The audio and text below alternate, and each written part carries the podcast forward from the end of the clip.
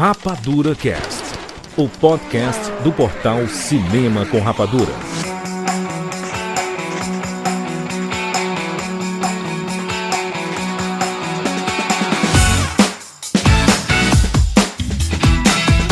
Seja bem-vindo, séries Rapadura em todo o Brasil. E está começando mais uma edição do Rapadura Cast. Eu sou Júlio de Filho. E no programa de hoje nós vamos falar sobre os críticos. Na verdade, sobre as críticas. Sobre os filmes que têm avaliações ruins e que muita gente gosta. Ou ao contrário, né? Muita gente gosta e os filmes são bons. Estamos aqui com o Tiago Siqueira. Júlio de Filho, se assistir só o começo, falar sobre o filme aí já é outra metade do caminho. Muito bem, Rogério Montanari. Não vi e não gostei. Essa é básica. Essa... Ricardo Rente. Meu objetivo nesse rapadura aqui é promover a galera que fala filme no YouTube aí, que a gente a gente fala com mais honestidade do que às vezes muitos portais de notícias aí, crítica de cinema. É isso, Pá, rapaz. Tô falando. Foi uma indireta pra alguém? Claro que não, né? Pro rapadura a gente passa um pano. porque tá, dentro- tá na casa. Mas não sei, né? Bem, muito bem. Vamos aqui propor uma discussão para vocês aqui. Estamos numa época em que alguns filmes idolatrados estão ganhando notas baixas de, né, de- desse- desses lugares que são repositório de críticos, como Rotten Tomatoes, Metacritic, etc. Filmes que as pessoas, meu Deus, vai ser transformador e não sei o que, quando você vê a nota baixa, bicho, o que aconteceu, gente? Não é mais o mesmo? Será que a Marvel não é mais a mesma?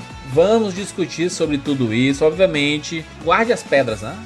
Propor uma discussão. Vamos propor aqui uma discussão sobre crítica, sobre é, público. Lembrando que já falamos sobre um tema parecido com esse é, no Rapadura Cash 529, chamado A Eterna Briga Crítica versus Público. Só que aqui a gente vai propor uma discussão mais focado na crítica especializada mesmo. E por que que essas notas variam tanto? Por que que alguns filmes, é, antigamente quando eles foram lançados, eles não foram tão bem reconhecidos e depois de alguns anos eles viraram grandes clássicos do cinema. Essa é a nossa ideia aqui nesse podcast. É isso, vamos falar muito sobre cinema agora, aqui no Rapadura Cast. Eu sou Amundson Cunha, de Pedreira, São Paulo, e bem-vindos ao mundo espetacular do cinema.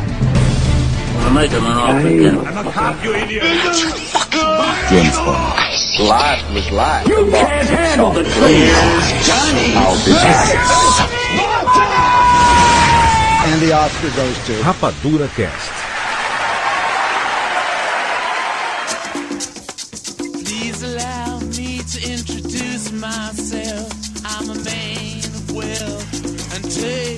Vivemos a indústria do hype, em que qualquer coisa, qualquer situação transforma o que nós estamos esperando ou não. Ou, se- ou seja, uma opinião, um trailer, né, uma, uma declaração. E as notas, as críticas dos veículos internacionais, principalmente, eles viraram um grande medidor, assim, né? Para as pessoas usarem ao seu bel prazer e convenientemente, né? Também. Porque quando é contra, aí fala assim, é. Não, não vale nada, esse negócio. Cri, crítico, desde quando os críticos foram relevantes? Alguma- Quando é o- a favor do seu argumento. Olha aí, fracasso. Inclusive, Rotten Tomatoes é usado quando bem é bel prazer, né? Exato, é. O Rotten Tomatoes tá aí há quanto tempo e o pessoal não entende ainda o que é o Rotten Tomatoes. olha só isso. Fazia muito tempo que eu não escrevia nenhuma crítica pra nenhum filme. Desde o Tenet, que foi um filme que eu assisti pós-pandemia, e depo- antes do Tenet tinha fazia muito tempo também, então faz, faz muito tempo que eu não escrevia. Pós-pandemia? Não, pós não, durante a pandemia, né? que eu Durante digo a assim. pandemia. Depois que começou a pandemia, né? Depois que É, começou a é, foi pós daquele negócio de, Pós, de fechar o cinema, né? abertura, né? Tipo assim, a reabertura. A reabertura 1, na verdade. Isso, isso. Então eu tinha ficado bastante tempo sem escrever, escrevi Tenet, aí não escrevi mais, e aí voltei a escrever é, agora no, no Eternos, né? E o pessoal pegou um trecho da crítica, como sempre faz, e colocou no Instagram, né? Que é pra chamar atenção e tal. E tá escrito, trecho da crítica, leia o texto inteiro, não sei onde. E aí, o, o, esse parágrafo que, que pegou era, era um parágrafo em que eu falava de alguns dos defeitos do filme, mas eu dizia que eles. E era o final da crítica, né? Então, é, dizia que, tipo assim, existem problemas, mas o filme ainda assim é muito bom e, e as, e as qualidades elas se sobressaem. E, cara, tem uma chuva de comentário me xingando lá, cara, falando assim: vocês Falou foram comprados mal. pela Disney! Mas deu um 8,5. O negócio da nota, né? O negócio da nota é foda, mano. A nota, ela é um... uma, um balizador. Eu odeio dar nota. Eu odeio Eu dar nota. No- nota é importante. Tudo na nossa vida é nota, Siqueira. Tudo na nossa vida é quantitativo. Sabe por que eu odeio dar nota, Juras? Porque o pessoal tende a ignorar o texto e ir direto pra nota. Aí sim. Claro. Isso é normal. Mas é. Isso é normal. É isso que aconteceu. As pessoas leram. Falaram, ah, ele falou mais defeitos do que, do que qualidades e, e deu 8,5. Isso aí com certeza foi pago. Porra, qual é o sentido Até disso? gente? ontem, até ontem, Rotten Tomatoes era comprado, era pago pela Disney pra destruir a Warner e enaltecer a Marvel. Aí hoje que o Eterno está de- de- derrubado aí, e o Esquadrão, os Suicida foi melhor e tal, não sei o que. Ué, o que aconteceu? Mudou tudo isso, sabe? é. Né? O jogo virou. É. O Pix da Disney não pingou, cara. Não pingou. Nesse tempo, acho que, que a gente faz aí dando opinião na internet e tal. Eu não me considero crítico, já falei isso várias vezes, não me considero crítico de cinema, só falo, né? Só comento, né, o filme, o que, que eu vi, o que, que eu achei e tudo mais. Você vira, você vê que tem uma, uma parte da a galera que usa ali aquela, teu vídeo, que seja o review, como. Tem dois pontos, né? Um é que você falou, assim, a validação da opinião aí, né? Que eu quero ouvir a minha opinião e vai só corroborar o que eu achei. E dois, que é o cara saber se ele se vale a pena ou não ele gastar o ingresso do, do cinema, né? É muito coisa de você review, ver review de tecnologia, que eu vejo muito, assim. Eu quero comprar o MacBook Pro novo, eu assisto uma porrada de, né, pra saber qual que você compra, se vale a pena gastar o dinheiro ou não. E o cara quer isso também, né? Que você fala, peraí, o elenco é legal. Aí você vê que tem aqueles, aqueles é, bullet points, né? O elenco é legal, tem, tem a música, é, o visual, os efeitos, né? Check, check, check, check. Aí você toca todos esses pontinhos, né? Pra saber se vale a pena ou não Eu gastar. não consigo ver é, crítica de cinema desse modo. Pra- eu não consigo encarar crítica. Não, nem eu. eu. eu não consigo encarar crítica de cinema, e tem muita gente que reclama comigo sobre isso até, como guia de compra. Não é, cara. É uma discussão sobre a obra que eu acabei de assistir. Cara, mesmo que seja sei lá, um filme do Rob Schneider, certo? Aham. É, eu encaro, vou assistir e vou ver o que eu consigo extrair daqui. Às vezes não é absolutamente nada, né? No mundo das ideias, isso é maravilhoso mesmo. Mas a gente sabe que a nota e uma crítica, ele é balizador pra escolha das pessoas. Muitas pessoas vê... Ela, ela, tipo assim, eu gosto da opinião do Siqueira. Eu gosto do Siqueira, já acompanho o Siqueira há 10 anos aí no Rapadura. Mais do que isso, né? É 12 anos no. no 13 anos no Rapadura, na verdade. 13 anos, Siqueira? Pois é. 14 anos. Meu Deus, Meu né? Deus. É uma escalada. Alguém anota essa data. Siqueira, entrou em 2007, é, em 2006 o Rapadura. Então, assim, muito tempo eu já conheço o perfil do Siqueira. Se o Siqueira assiste um filme e ele dá nota 9, porque pro Siqueira dar 10 é só se chover meteoro, é, ele dá, dá uma nota 9, caraca, o Siqueira gostou muito desse filme. Então eu vou, eu, eu boto fé, vou atrás. É balizador, mano, não tem jeito. Não deveria ser assim, como tu falou, não deveria ser um catálogo de, de escolhas. Mas tu, ô Jura, tu não acha que também a maneira como, como você se posiciona? Porque é o que eu tava falando com vocês em off aqui, né? Já teve um tempo aí que eu comecei a mudar um pouco a vibe do que eu fazia no canal. Teve muito, teve anos que eu fiz realmente esse, é, tipo, review, que você falou aí, como é que você falou? Catálogo, abalizador, o que seja. É bom, não é? Eu ia pra cabine, gravava o vídeo na madrugada, era uma edição simples, e eu, ah, é isso aqui, acabou e tal. E aí eu comecei a mudar eh, o posicionamento do canal pra virar uma coisa que isso que o Siqueira tá falando, mais de análise, mais de debate, mais de conversa. Às vezes resenha, talvez, assim. Não é resenha, cara. É uma discussão. Uma discussão. É uma discussão. Que às vezes, por exemplo, eu vou pegar um, sei lá, o Shang-Chi, e aí eu não necessariamente vou ficar falando, tocando nesses pontos que eu falei, ah, é a trilha sonora, ah, os efeitos, a ação, ah, não sei o que. Às vezes eu vou, pelo filme, eu vou falar de um outro assunto relacionado, entendeu? Então, e- eu tava contando com vocês que aí, justamente, o meu canal sofreu pra caramba de muito, toda vez que eu publicar, publico um vídeo novo, uma galera sai e uma galera nova entra, porque tem um pessoal falando, não, eu não quero isso, eu quero, acho que quero que o canal do Ricardo seja isso aí que eu vou saber o filme da semana, é isso, guia de compras. E eu não quero fazer isso, entendeu? Eu, val- eu acho que tem valor isso do guia de compras. Tem gente que faz isso muito bem, tem os canais da higiene que publicam sempre os reviews lá na hora, a Isabela Boscov faz isso, mas não é, não é para mim, sabe? Nada contra essa galera, mas a gente tá falando de arte, certo? É um filme do Hobbit, é arte, certo? Se você pe- pegar a sua câmera, o Jurandir tá com uma goteira imensa aí no, no ar-condicionado dele. Se ele pegar um balde, colocar uma- um balde debaixo do, da goteira, colocar uma câmera na frente e filmar por 90 minutos, a- o gotejamento do ar-condicionado dele para o balde É um é longa-metragem arte. de arte. É um, é um longa-metragem. Cinema europeu, pô. Temos dúvidas sobre isso, se é arte ou não, mas Isso é outra discussão, né, gente? Mas é arte. Isso é discussão de sexo dos anjos. com certeza é uma filmagem. A arte eu, eu, eu, eu tenho, tenho minhas dúvidas. Tem uma, uma anedota lá do filme do, um dos filmes do Apachonk, aquele cineasta lá que faz uns filmes altamente esquisitos, que o cara tava assistindo o filme e uma hora ele acabou é, sentando no controle remoto e o filme pausou, certo? E aí ficou E ele assim. ficou olhando, ele ficou olhando, cara. Cara, o que, que é isso, cara? O que, que, que ele tá, tá querendo dizer com, com essa pausa gigantesca aqui? Ele não reparou que ele tinha sentado em cima do controle remoto e tinha pausado o filme.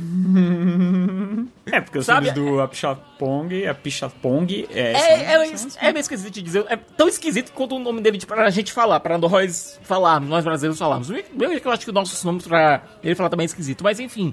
é, sabe, a gente tava assistindo a forma da, água- a forma da água, certo? Do Del Toro. É, teve uma hora que na nossa cabine deu um bug lá na projeção e as cores começaram a ficar completamente esverdeadas. Foi. Aham. E teve uma galera que achou. "Pô, O que, que o Del Toro tá querendo dizer com isso, cara? Não foi falha ali da, Na verdade, da é uma imagem, falha da sabe? projeção.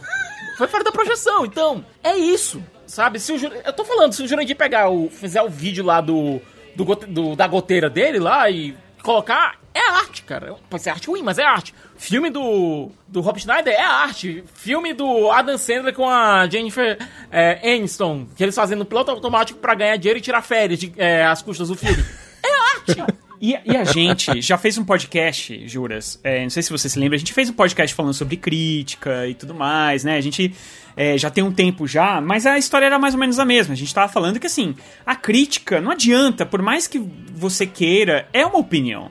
Quando você tá escrevendo, ou quando você tá falando, ou até o, o- o Ricardo que fala que não faz crítica, mas não faz crítica, mas faz. É porque eu, eu, não- eu não sou, eu não sou o cara, né? Eu não tô na academia ali dos críticos, eu tenho minha carteirinha, eu, não vou fazer não. vídeo. Não vou fazer o vídeo no YouTube falando crítico reage a essas coisas aqui, que seria patético, sabe? Eu, tipo, eu tenho, eu tenho o senso do ridículo, sabe? Uma coisa, é, uma coisa que eu acho importante de quando eu sei que eu vou escrever sobre um filme, por exemplo, é não ler nada e não ver nada sobre ele em outro lugar.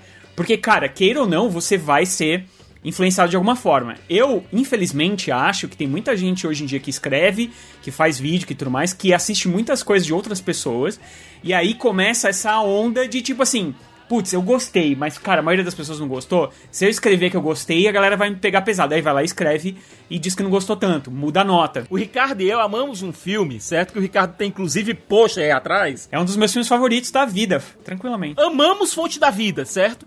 E vai olhar no roteiro. Fracasso. Fracasso. Fracasso. Fracasso! Hoje eu abri o Instagram, aí o Hugh Jackman tinha postado um stories lá do, do sobre o fone da vida. Cara, deu um quentinho no coração. Falei, ai meu Deus do céu, que maravilhoso, Bom, cara. Eu adoro o da Aronofsky. O, o da da Aronofsky costuma não ser muito querido pelos, pelos críticos. Teve uma galera que esculachou mãe. Eu adoro mãe. Também adoro. Mãe é fantástico, mãe é fantástico. Agora, eu acho que parte dessa discussão, né, nem, às vezes, não tanto sobre a crítica, né? Mas sobre a indústria do hype, né? Porque a, a maneira de você vender um filme hoje em dia é tão diferente de, cara, sei lá, 5, 10 anos atrás. Hoje em dia, eu tava lendo, o cara, ele vai. com- Tá lá o produtor, ele, né, aquele ca- casting director, né? O diretor de casting, né? Ele vai contratar o ator, e aí ele. O que é o, o fator decisivo é quantos inscritos, quantos seguidores o cara tem em rede social, cara. Não é mais o talento do cara. Isso é a indústria do entretenimento da forma geral, viu, Ricardo? É, tipo, escritores de livros, hoje eles estão pegando, eles não pegam mais desconhecidos pra escrever os livros. Tem que ser gente que já seja muito grande, tipo, é tipo livro de influenciador. Tem muitos, tem uma área na biblioteca disso. Na biblioteca não, livraria, né? Ô, Juras, não tem aquele, se- aquelas redes sociais, vocês já ouviram falar, o Wattpad, que é onde saiu lá o a Barraca do Beijo e tal. Eu tava editando um vídeo pra um cliente com o cara que é um dos fundadores desse serviço. E ele tava falando do modelo de negócio deles, e ah, por que que era interessante? Porque eles não pagavam, né, a galera que escrevia os livros. E é- o, o, o que eles vendiam era justamente essa coisa da, da fama, entre aspas, entendeu? Dos inscritos, do, da, da fanbase que você vai criar, e aí a partir dali o cara, de repente, fecha um acordo com uma editora, ou o que seja, entendeu? Porque o serviço dos caras mesmo tá fazendo lucro com essa galera, o trabalho dessa galera, sem pagar nada de volta, entendeu? Não hoje em dia, hoje em dia eles já pagam, mas isso quando eles bombaram, entendeu? Mas é isso, é o cara, o cara bomba pela, pela rede social, né? Pelo burburinho, né? Isso sempre existiu, certo? Você pegar uma pessoa que é famosa por outra área, é, seja um, um cantor, uma cantora, um, um Um apresentador. apresentador de TV pra dublar. Fala disso não, porque dá, sabe, refluxo. O Imaginag, inclusive, fez um vídeo excelente sobre, sobre isso, sobre a dublagem do Enrolados com o Luciano Huck ali, né? Pesquisem no. Eu gostei que o Siqueira, o Siqueira virou o Grinch, né? Ele não, ele não só dá a afinetada, ele enfia o dedo na ferida. É, comendando aí o vídeo do nosso amigo. Isso sempre aconteceu. Recentemente eu assisti um filme no cinema, certo? De um grande estúdio que contratou um profissional, certo? Uma pessoa que tem histórico tanto na música quanto na atuação e tinha colocado essa escalação na intoca, certo? Quando a pessoa Na intoca, apareceu, Nas escondidas. quando a pessoa apareceu, o cinema veio abaixo. Bom demais. Sabe? É, gente É. descabelando, gritando, é, esganando a pessoa do lado, reação tipo assim no. É, aperta o cinto, o piloto subiu. No Deadpool 2, quando aparece o Brad Pitt também, tipo, né? É o Star Power, né? No caso do Brad Pitt, ele é ator, então meio que faz sentido, sabe? Mas é aquela coisa, você trazer pessoas de outras mídias que tenham é, Star Power, como tu falou, é, não, é, não é coisa, não é fenômeno de agora, é um fenômeno que sempre aconteceu no audiovisual. Hoje, você duvida que, por exemplo, o The Rock coloca uma cláusula lá no contrato dele, ele cobre mais dinheiro. Fala assim, ó, beleza, eu tenho 140 milhões, não sei, deve ser mais que isso, inscritos, então pra, eu, obviamente vou divulgar esse filme que eu tô fazendo com você, né, no Netflix, aqui o Alerta Vermelho, e eu vou cobrar não sei quantos milhões a mais por causa disso. Sim, ele, ele ganha verba de marketing, né? É, se eu for divulgar no meu, no meu Instagram, eu quero receber uma quantia X. Se eu não receber essa quantia X, eu tô no filme, beleza, mas eu não vou fazer campanha no meu Instagram. Mas e você vê que, no caso do The Rock específico, que eu, eu sigo é, assiduamente, né? Tem os filmes que ele não divulga tanto, já reparou? tem uns que ele, cara, ele massacra, ele massacra o filme. Aí tem outros que, tipo assim, ah, ó, saiu esse filme aí que eu fiz, tá? E valeu. Norm- Normalmente, filme ruim, ele divulga muito. E filme bom, ele não, não divulga tanto assim. Acho que aquele, aquele, aquele dos bichos que ele fez, baseado no videogame, não foi? Foi um que ele deu, deu uma ou outra tuitada, falou, valeu, galera, grande abraço, valeu. O Sky, o Arranha-Céu, que saiu no mesmo ano, bicho, ele ficou durante meses falando sobre esse filme. É, porque, é porque tinha uma atu- atuação dramática do The Rock. Ele pensava que ia ser indicado ao Oscar, sei lá. Não, cara, não, não, não, não, não, ele não ele não, não tinha colocado isso. Agora, existe também a coisa do hype, do hype reverso, né? Porque é o seguinte, Siqueira, O próprio por que, que você hype. fala. Por que você fala hype e não hype? Hype. Parece que você tá falando a. Impin, cara. Hypo. É hype, cara. Hype. Hype. Tem uma coisa do- também do hype reverso. Deixa eu Ah. te dizer aqui. O próprio alerta vermelho que o, que o Ricardo citou, certo? Eu tava, assim, cagando e andando pra esse filme, sabe? Mas depois que eu vi a galera esculhambando, teve gente dizendo que você quer um exemplo de filme ruim, tá aqui, sabe? Nossa Eu senhora. fiquei mais curioso pra ver a bagaça. Que- O que, o que a gente tava falando antes era tipo assim, era, era, um- era a questão de do quanto esse conglomerado de avaliações, isso sempre, sempre existiu, né? Esse Rotten Tomatoes, o Metacritic. Isso sempre foi um, um, um certo balizador para reforço de discussões na internet, principalmente, né? Em fóruns antigamente, depois em redes sociais, propriamente no Twitter, em Facebook, etc. Porque muita gente desanima de ver um filme por causa da nota. Existe uma grande empresa de ingressos é, aqui nesse país. Na, naquele sumário do filme, tem lá a nota do Rotten Tomatoes. Lá fora, em muitos desses sites, tipo, esses que compram ingressos, principalmente nos Estados Unidos, não sei se é o Fandango, ele coloca também o Rotten Tomatoes, às vezes nota do IMDB, nota de um monte de coisa assim.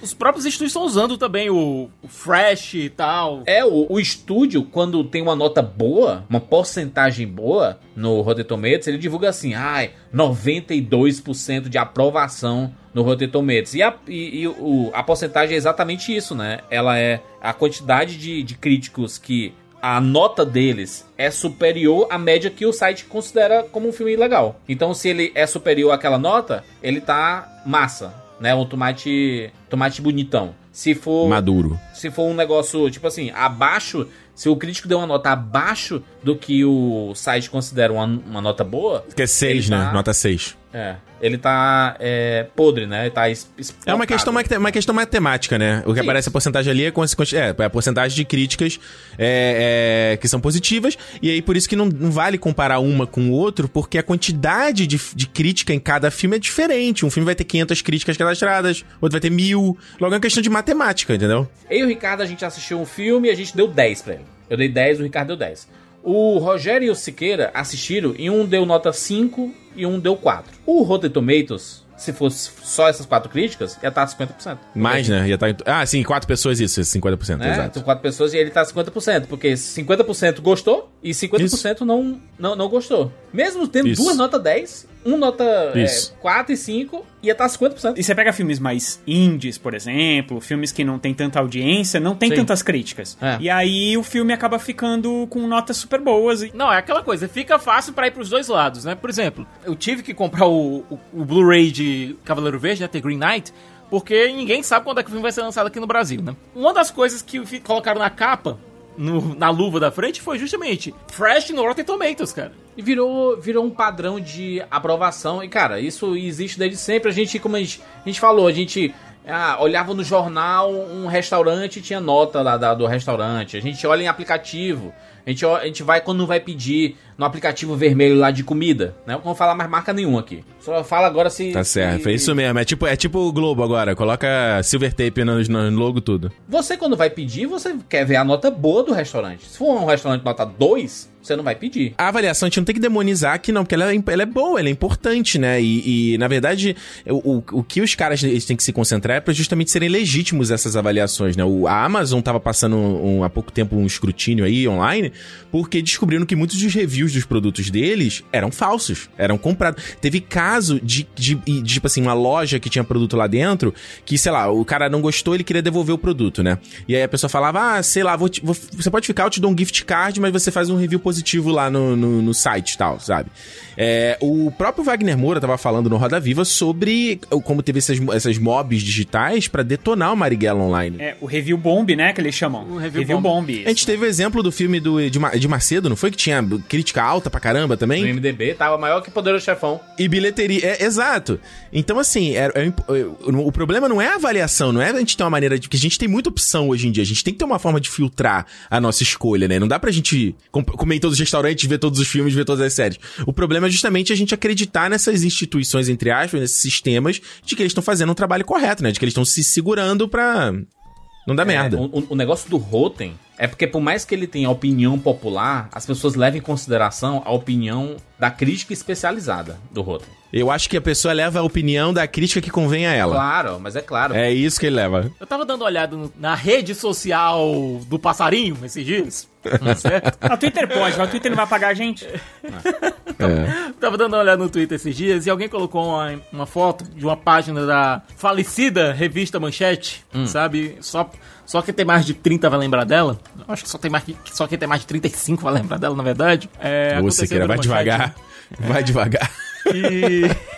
Era uma crítica de O Império Contra-Ataca, sabe? Aham. E o cara esculhambando o Império Contra-Ataca. Sabe? Dizendo, ah, no, meu, no tempo do Flash Gordon que era bom essas space operas e tal. Eu acho entendível, porque é um filme de meio, é um filme que acaba ali sem você saber. Não, não era uma época que. Ah, daqui dois anos eu sei que vai vir uma, uma continuação dessa, de- dessa história. Analisar franquias tendo já todos os filmes lançados é muito diferente de você acompanhar ali. Série, série é um, é- sofre um problema, série, com isso. Quando termina num puta cliffhanger e você, putz, acabou? E agora? Ó, o próprio Duna, né? Antes de a gente saber que ia ter a parte 2, ninguém podia falar nada que, ah, não, vai ter a parte 2. Não, não vai ter parte 2, ninguém sabe. É, é, o filme. É, a gente falou isso, o filme tem que se caber dentro dele mesmo. Mas tem filmes que são que são à frente do tempo, né? Tem filmes que são muito à frente do tempo. É, e, e existem vários clássicos que não foram muito bem recebidos pela, pela- pelas críticas nas épocas que foram lançados. Iluminado mesmo foi lançado lá em 1980. Ele foi escrachado. 2001. Ele fala assim: ah, Espaço." esse é um filme de terror muito complicado. É, é é cheio de coisas, sabe? Não, não combina. Os filmes do Fincher, né? O filme do Fincher, não teve assim? Quando eles são Fincher, lançados, né? O Clube da, da Luta, não Luta foi não um foi- que não foi bem visto. bombou? Não, cara, Clube da Luta ele teve mais marketing aqui no Brasil por conta daquela tragédia que aconteceu numa sessão lá do que pelo filme em si. Ah, Pois tem, é, tem filmes pois é. clássicos, como o próprio Blade Runner, que também não foi muito bem recebido, né? Ele Cara, saiu. Blade Runner. Até hoje você assiste e não entende muitas coisas, mas imagina. Cara, época, Blade né? Runner é um caso muito atípico porque eles lançaram um corte que o, o Ridley Scott não gostava, certo? Só que o filme. Não, não começou- foi, não foi o que o Harrison Ford queria destruir lá, que ele tinha que fazer aquela narração, né? Que ele fez a narração e fez a narração falando assim. Ele falando assim, eu sou um policial, que é um dia comum, né? Aí, depois lançaram. O- Mesmo assim, o filme conseguiu pegar um cult following, aí lançaram a Director's Cut, depois a, o Final Cut. E brincaram, porque começou a virar piada porque o filme tem cinco, três, quatro cortes diferentes Aham. e foi melhorando através deles, mas mesmo assim conseguiu um, um cult following. Sicas, outro dia eu fui assistir o DVD que eu tinha aqui, que é o de Blade Runner, e tava escrito Final Cut, mas não é o Final Cut. Porque tem o Director, o director Cut. Não, o Final Cut é o último. Foi o último Então, que saiu. o meu Esse é era o é, é Director último. Cut, eu não sabia. E aí eu assisti e falei, mas esse filme tá diferente. Aí fui ver que a minha versão era, era desatualizada, porque já tinha o Final Cut, que era diferente. que É, era- o o Ridley Scott é comum de fazer isso, né? Ele sempre lança. Né, o- qual é aquele, aquele filme do Cruzada? Cara, Cruzada, versão estendida, vira outro filme, cara. Aliás, Cruzada é um filme que as pessoas. Que, o- que os críticos também não gostaram e as pessoas gostaram bastante. Lá em 1946 foi lançado A Felicidade Não Se Encontra, que é um dos filmes mais queridos da, da história do cinema. É uma obra de arte. É, cara, é, um- é um- é tocante. É, é considerado um clássico filme de Natal. Que sempre passa no final de ano, que todo mundo assiste. E traz um... Aqui, aqui na América do Norte é isso mesmo, tá? É real, tá? Até no- ele volta pro cinema, inclusive. Pois é, e, tra- e traz um quentinho no coração, porque é uma época que muitas pessoas estão tristes, inclusive estão pensando em tirar suas próprias vidas, e aí o filme consegue reverter. Já, já, já, já tem estudo que a felicidade não se compra, salvou muita gente. Só que quando ele saiu, lá em 46, ali a gente tava, o que, Siqueira? Pós-guerra, a guerra 46 tinha... 45 a guerra, acabou. 45, né? Então a gente tava pós-guerra mesmo ali, um pouquinho depois, né? Pós-guerra. Então um filme que era tipo assim, pra levantar o astral e tudo mais. E aí tem uma crítica aqui do New York Times dizendo: o ponto fraco do filme é seu sentimentalismo. E é curioso, porque o ponto fraco do filme é o seu sentimentalismo e sua ilusão. é, E sua visão ilusória da vida. Por quê? Cara, é um pós-guerra. O mundo tava fudido, né? Tem muita gente perdeu Todo mundo na, na familiares bad. Todo mundo na bad. aconteceu uma desgraça do mundo. Então, tipo, mostrar um cara, família e não sei o que, que pensa em desistir, mas ele vê o, que é, o quanto a família é importante, isso é uma ilusão absurda, sabe? Pra, pra, pra essa Aham. galera da, da Então, época, hein? Mas é que tá, pra uma pessoa que já tem uma visão de mundo mais. Como é que se. é Mais ácida, digamos assim. Tipo, é, é uma coisa mais. É, é uma pessoa que tá. É, É e é uma pessoa que tá vendo Mas, a velho- realidade com outros olhos. Sendo que a maioria das pessoas, ela quer desaparecer com aquilo. A gente tá vivendo isso agora, né? Com esse negócio da pandemia. É tipo, as pessoas querem fechar os olhos pro, pro que a gente passou e seguir a vida e agora mais, mais pra cima, mais pra frente, entendeu? Tipo, é, com, com mais vontade. E aí é normal que venham. Que a cultura ela venha com essa, com essa vibe de querer trazer coisas boas, né? Tipo, o pós-guerra. Uma vibe mais escapista. Escapista, exatamente, essa é a palavra. Mas é por isso que tem filmes que eles precisam de um tempo. Porque eles se encaixam em tempos diferentes daqueles que eles foram lançados. O, o próprio Metrópolis. O Metrópolis ele, ele foi lançado em 27 e a gente tava numa revolução, né? É, de, de. O Chaplin mostra isso, né? No tempos modernos e toda essa Uhum. revolução das máquinas, das, das indústrias e etc. E o Metrópolis critica exatamente isso. Então, quando saiu na época, a galera falou assim: caraca, mano, é que nem saiu um filme criticando o sistema de entregas de aplicativos é, é, desses assim, de comida, de transporte, etc. Num período que a gente vive. Específico, cara.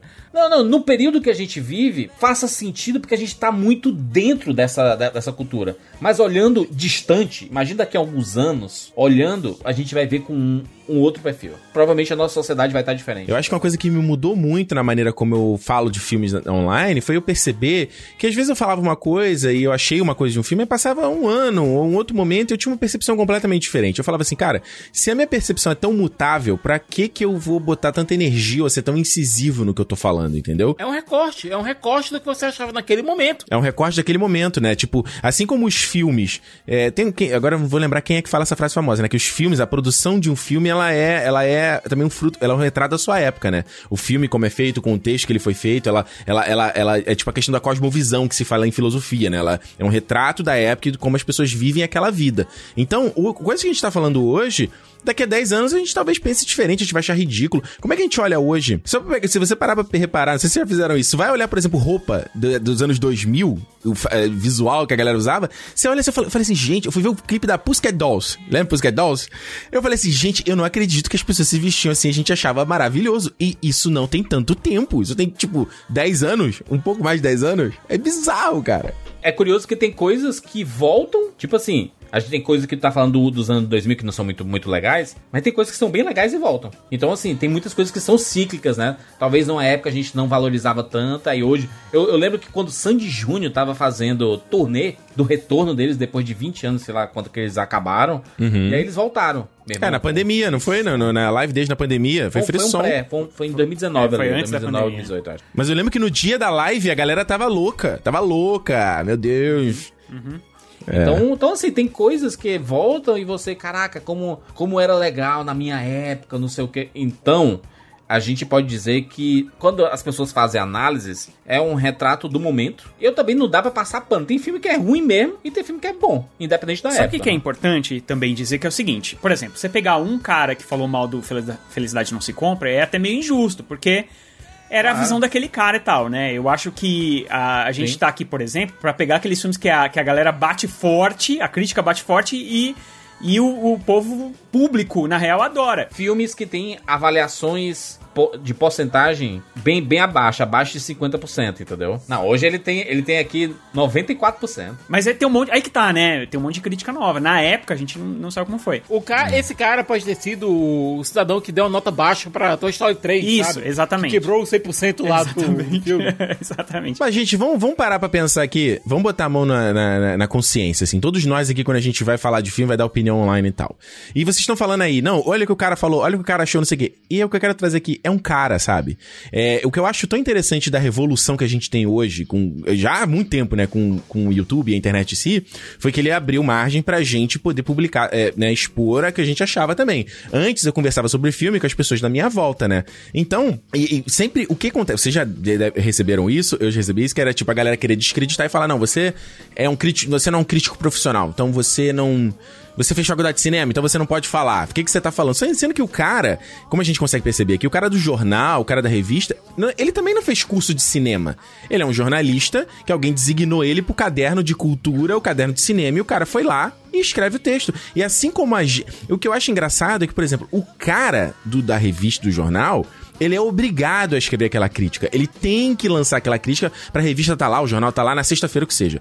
A gente, às vezes, a gente vai gravar na hora que a gente quer. Pelo menos eu falo pra mim. Eu falo na hora, se eu, se eu não me sinto, ah, pô, cara, olha, eu vi esse filme aqui, não tenho nada a dizer sobre ele. Eu não vou fazer vídeo. Não vou publicar, entendeu? Não vou fazer. Eu tenho essa flexibilidade. O cara não, o cara é obrigado a fazer por causa do trabalho dele. Então, ao meu ver, essa, as opiniões que a gente põe na internet, eu acho que elas são mais, até mais genuínas do que um cara que escreve no jornal. Ele fala, pra que mim. a gente faz aqui no podcast, que a gente expande a discussão e tudo. Eu citei exemplos né, de uma pessoa de um filme específico. Mas quando você tem 220 avaliações e a porcentagem tá 50%, não foi uma pessoa, né? Não, sim, mas. várias mas, pessoas. mas o, o- acho que a gente tá grano, a gente tá indo. A gente indo do macro pro micro, né? A gente tá indo do, do que que é uma crítica, quem é que faz a crítica, a gente tá começando a quebrar de, do, do cara ali dando a opinião dele até chegar na parte da indústria do hype, que é, é, o que existe hoje em dia, como a gente tava falando antes, né? De você ter os artistas ali que já são comprados pra vender o filme. Você. é, isso sempre existiu, né, na indústria, né? Eles fazendo aquele tracking, né? Aquela retenção, saber quantos ingressos vai vender, previsão, quanto burburinho tá. E hoje, como a gente tem a tecnologia, fica muito mais fácil, né? Saber quanto de hashtag o pessoal tá falando. Será que o trailer teve muito like, teve muito view? É, tá rendendo em TikTok, o que seja, né? Você, para mim é bizarro você ir numa CCXP e, tipo, tão pessoas vibrando e pulando pela Capitã Marvel sem ter visto um filme. Não, Porque CXP é uma feira de é uma feira de hype. É. Tudo que tem lá, no- basicamente, não estreou. tudo lá é hype. Tipo assim, galera, aí vira uma coisa muito futebol, assim, né? Tipo, ó, esse é o teu filme. Ah, hashtag Capitã Marvel, isso aqui. Gente, A última grande festa dessa que a gente foi, foi pra promover o Mulher Maravilha 1984. uma bomba. E a festa foi muito linda. Foi então- uma grita... Meu, foi pouca... é, eu acho que poucas vezes na minha vida eu, eu participei de um troço desse, cara. Era um unissono, todo mundo berrando, uma coisa, um show de luzes, cara. E aí o trailer passava, a gente... Ah! Eu, quando, quando, eu- quando eu assisti na época, eu av- avaliei, eu, eu tinha achado fraco. E eu revi recentemente, meu Deus do céu, que filme horrível, gente. Ô, Ricardo, eu tenho um exemplo do Tenet, que eu, que eu falei agora, né? Assisti depois de um tempo que a gente ficou muito tempo sem ir no cinema, e eu assisti o filme. E eu acho que eu fiquei tão impressionado com ter entrado numa sala de cinema de novo, e aquele som alto, né? E aquela coisa, e ainda mais os filmes do Christopher Nolan, que dá aquele. Que bate aqui assim. E eu, eu, eu dei uma nota boa, eu escrevi sobre ele e dei uma nota boa. Eu fui tentar assistir depois, eu não consigo. Eu já dormi umas 3, 4 vezes tentando assistir de novo, porque é um filme chato. Mas, Rogério, é, é- é essa a palhaçada, eu quase xinguei aqui, a palhaçada que a gente vê o tempo todo nas nossas redes, nos nossos comentários é ai, você não é imparcial na sua opinião. Opinião não é imparcial, porque nós, existe, não existe Somos seres opinião humanos. parcial. nós somos seres humanos de carne e osso, de sangue quente. A gente vai reagir. Cara, se você vai num filme, vamos lá, eu, eu assisti, por exemplo, Donnie Darko pela primeira vez há, há alguns meses. Eu não gostei do filme, eu não entendi o filme. Mas aí eu falei, cara, eu não tô pronto, não é o momento. Hoje talvez eu não tô no dia bom, é, é outra situação. Às vezes você vai. Eu vou mostrar, a gente falou do fã da vida aqui, que é o, é o filme da minha vida. Eu vou mostrar pra alguém, a pessoa fala, mano, vai achar uma merda, porque a na bagagem dela, aquele filme não conversa, não se conecta. A Juliana assistiu um filme aqui, hein, Juras? Aquele filme que você, eu sei que tu odeia, que você falou na rapadura, que é aquele da. Acho que é Young Adults, que é a Charlize Theron, sabe qual é? Ah, sim, da Yanga 2. Se tu odeia. Você odeia esse filme, né? Não, não, desculpa. É o Tully, é o Tully, o Tully. O... Ele é legal, cara. Então ele tem uma, tem uma virada ali muito boa, bicho. Eu, eu, eu não, go- eu não gosto do, do, Young- do Young Adult. Ela viu o Tully e ficou tipo assim, cara, você tem que ver o Tully, vai ser muito legal. Olha, tipo, conversou com ela de um jeito que não vai conversar comigo, sabe? Então, é, é- é essa falácia, assim, quando- por isso que eu fico muito louco quando eu vejo a galera, às vezes, muito brava com opinião online, que eu falo assim, bicho, é a opinião de uma pessoa. É um cara que tá falando isso, entendeu? Eu lembro que quando eu, eu, eu, tava, eu tava gostando muito do Jason Reitman, né? O, o diretor. E aí ele, ele tava numa sequência muito maravilhosa de ver o dia Obrigado por Fumar. Amor Sem Escala. Só filme que eu gostei demais, assim, dele. Caraca, esse é meu novo diretor queridinho, ao lado do Cameron Crowe. E aí ele veio com Jovens Adultos. Eu, putz, cadê meu diretor, mano? E aí depois ele foi sumindo. Eu, eu, eu, eu não consegui mais achar o, o Jason Reitman. Não, e isso sou eu com o Aronofsky também, né? Porque eu, fiquei, eu virei fã dele na época do Cisne Negro, aí vi toda a filmografia. O próximo, o filme inédito que eu fui ver já sendo fã foi o Noé. Aí eu, caraca, eu não odeio o Noé, mas eu fiquei assim. Eu falei, caraca, não, eu vou começar a gostar do cara agora que ele vai ficar ruim, pô. Um filme de estúdio pra bancar o mãe, né? Claramente. Nada a ver. É, a não, nada não a é, não era uma história que tava querendo contar, ele tava querendo contar há muito tempo.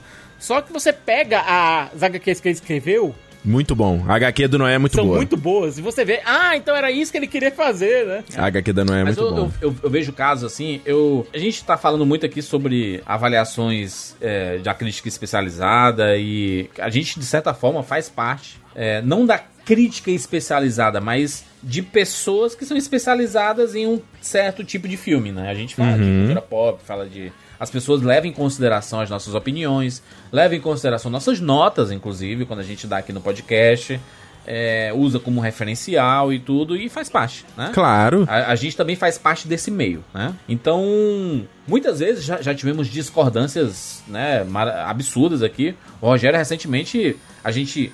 Eu, Kat e Sicas elogiamos pra caramba Duna, ou o Rogério ficou mais no meio termo. O Juras é testemunha que no podcast do Duna eu me segurei e falei, cara, eu não vou ficar batendo enquanto todo mundo defende, porque esse é um podcast que não rende. Você fez bem, Rogério. É um podcast muito ruim. Eu já fiz isso lá atrás. No Blade Runner e no It. É aquele podcast que você fica, você fica, né, fica um bate-rebate que não faz sentido nenhum. Então eu me segurei. Aí trava a conversa, inclusive, né? Trava a conversa. Trava, não, não vai pra lugar nenhum. E, tipo assim, ninguém tá certo, ninguém tá errado, né? Isso é uma loucura. Eu- a gente tem que, é, na verdade, construir alguma coisa no podcast e não ficar tentando um, um ganhar a opinião do outro, né? Então, é um podcast que eu me segurei mesmo e eu deixei vocês falarem porque a Kati tinha muita informação, o Sicas tinha muita informação. É, é, É que não era só sobre o filme também, né? A gente tava falando sobre o livro, sobre várias coisas. E aí, lá no final, eu dei minha opinião. E foi isso. Ali eu tinha o direito Ah. de dar minha opinião e eu dei do jeito que eu achava.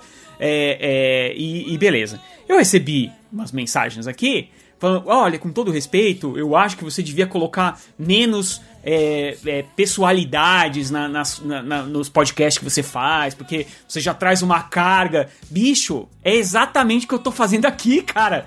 Se eu não fizer isso, então eu não preciso participar. Minha vida no canal 42 era isso aí. era isso aí, mano. Era isso aí, cara. Mas é porque vocês dois, vocês dois são notórios chatos, né? Ricardo e, e Rogério são muito chatos. Porra, Mas o que, que é ser chato? O que, que é ser chato, Jurandir? A gente só conversa, né? a gente só fala sobre as coisas, ué, abertamente, sem ficar Deve de ser milindre. seletivo. Vocês são do contra. Não, tem nada do contra. O Ricardo não gosta disso, não, do. do... Tem nada. Porque não existe isso, cara. Ser do contra. Ô, Rogério, eu recebia direto assim, sei lá, eu vi um filme, eh, vamos supor, o Eternos mesmo, né, que eu ainda não vi. Aí eu chegar, chego, vi o filme ali e comentei.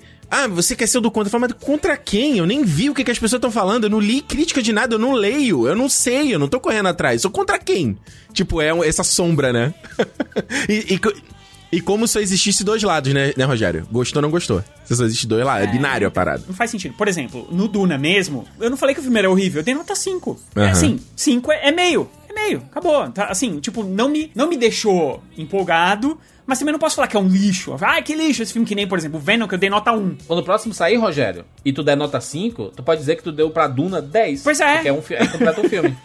E vou te falar, Rogério, cara, eu, eu sou assim com os filmes de Villeneuve, cara. Os filmes de Villeneuve, eles nunca me conquistam de primeira.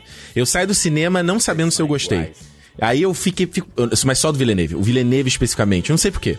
Aí eu fico, aí, aí o filme dele fica comigo, sabe? E isso, eu- o filme ficar comigo é a coisa que pra mim aumenta a nota dele, entendeu? Ele ficar comigo, O, ficar... o Ricardo é, é menos cri-cri com as coisas que o Rogério. O, Eu, eu, Rogério- go- eu gosto como o Jurandir gosta de botar rótulo, né? Ele gosta de botar rótulo. Ele gosta de botar na caixinha, né? o, o Rogério, quando ele pega abuso de alguma coisa, ele não dá uma, nem uma segunda chance pra, tipo assim, é, vou, não, vou rever depois aqui com outros Mentira, olhos. mentira, não, mentira. já Eu acabou. vejo Mas eu sim, também já cara. fui, eu já fui muito assim também, Júlio. Eu já fui muito assim também. eu já fui muito assim. Não, eu vejo sim. Não, eu, assim, cara, rede já tá social. a rede social é o seguinte: é um lugar ali pra você expor suas opiniões você- e, tipo, Claro. você eu não devo nada pra ninguém. Assim, Uhum. então, assim, eu, eu, por exemplo, eu assisti o Duna e, real- o Duna e realmente é um filme que me deu sono. Dona, ali. é o filme do Roupa Nova. Aí eu fui lá e coloquei. Mas quando eu vim aqui. Traiçoeiros.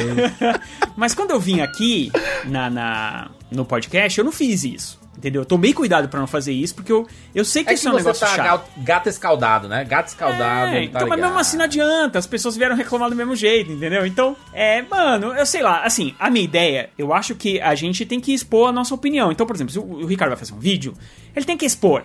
Tem que, tem que ter um pouco de respeito, que é uma coisa que eu talvez não tivesse antes, que é falar assim, isso aqui é uma merda. Isso a gente já falou, né? Tipo, eu, eu tenho que evitar fazer isso. Eu acho que o Ricardo já até outro dia falou pra mim, pô, Rogério, também segura e tal, porque não vale, não vale o problema que vai te causar depois, entendeu? Então, Não vale a energia gasta. Essa é a real. Não vale a Exatamente, energia é melhor gasta. segurar nesse tipo de coisa. Então, no, no podcast do Duna, eu me segurei mesmo. Beleza. E aí, lá, na- lá no fim, eu dei minha opinião, sem também desrespeitar a obra, porque é uma obra gigantesca. O filme do Villeneuve é um troço gigantesco.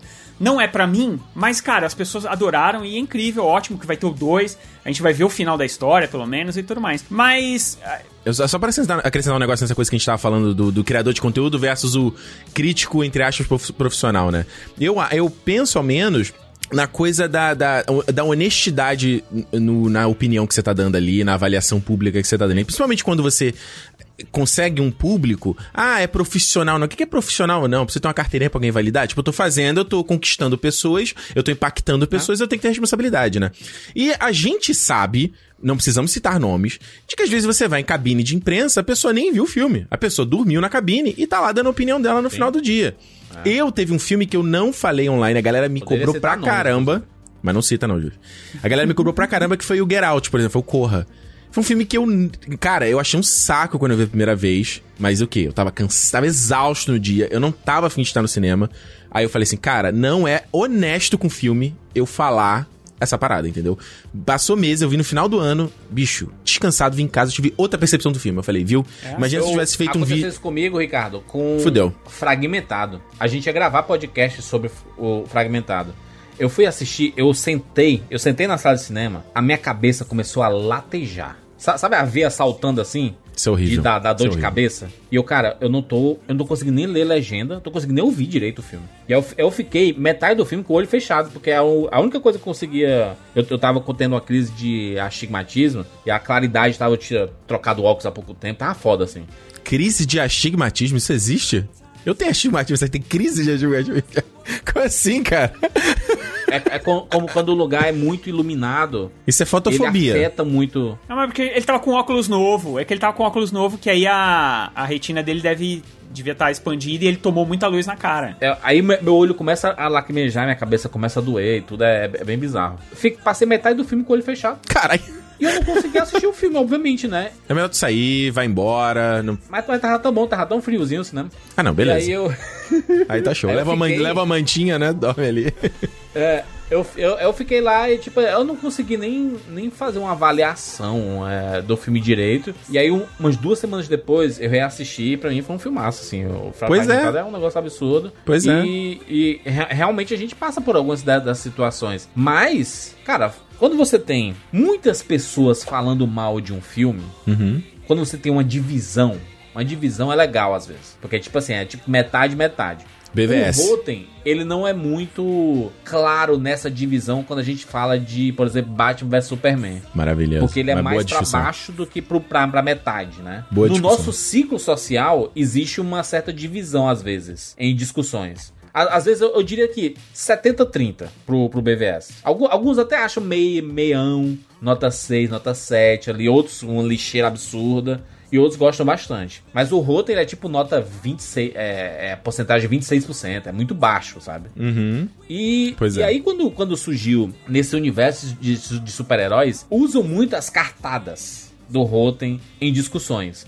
Então, quando o Joker saiu, Joker fez um baita sucesso, né? A internet inteira falando, reverberando e caraca, o melhor filme de- do universo de super-herói de todos os tempos. Caraca, a Marvel nunca faria um filme desse. Esse filme jamais sairia pelo selo Disney. E não sei o que, pipipi, pó, pó, pó. Aí você vê as avaliações, 68% de aprovação. Ele ainda tá, né, é, tomatezinho, ele não tá o tomatezinho espocado, mas as pessoas reclamaram que, assim, era violência excessiva, era é um filme que não precisava e não sei o que, e etc. Vai morrer gente por conta desse filme. É, tipo assim, esse filme vai fazer com que aconteça catástrofes nos cinemas. E, né, no, no fim acabou não, não acontecendo, né? E aí vocês têm um, um Eternos que tá abaixo do Joker, por exemplo. É, e eu acho que nem, nem, é, nem é uma comparação boa, porque o Eternos, em porcentagem, ele tá abaixo do Thor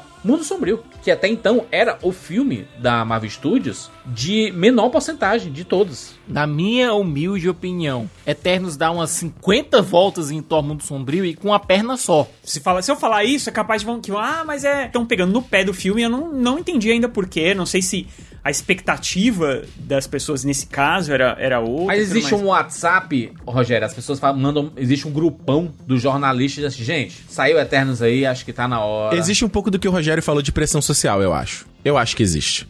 Eu acho que existe porque, porque olha só, a gente tem que entender uma coisa assim. O contexto dos, da galera que faz. O que a gente faz aqui é um fragmento microscópico no universo de cinema global, né? O, a, a galera que vai pra cabine, pra premiere nos Estados Unidos é outra história. O cara conhece a galera dali, do PR, né, da, da, da empresa. Ele tá indo lá no El Capitan, lá, em- lá em Hollywood, pra, pra estreia. Ele, né, é outra parada. A galera se fala, faz parte de associação, de grupo, é outra história, entendeu? Agora, o que, o que a gente tava falando antes da coisa de você promover um filme antes dele lançar, existe também de você querer detonar um filme antes dele lançar. Não dá pra negar que a Marvel é um alvo fácil, porque é fácil você criticar o que é popular. O que que tá fazendo sucesso é muito mole. Então você vê como às vezes vai ter. Hoje mesmo fiz um tweet sobre a Anitta, que eu fiquei impressionado, ela lá dando uma entrevista lá no James Corden. Ai, mas ela rebolando a bunda e você vai querer diminuir. Porque é fácil você criticar quem é popular. É fácil você criticar quem tá fazendo sucesso. É alvo fácil, Qual entendeu? brasileiro chegou lá, né, Branch? É, é, é, é, nesses programas.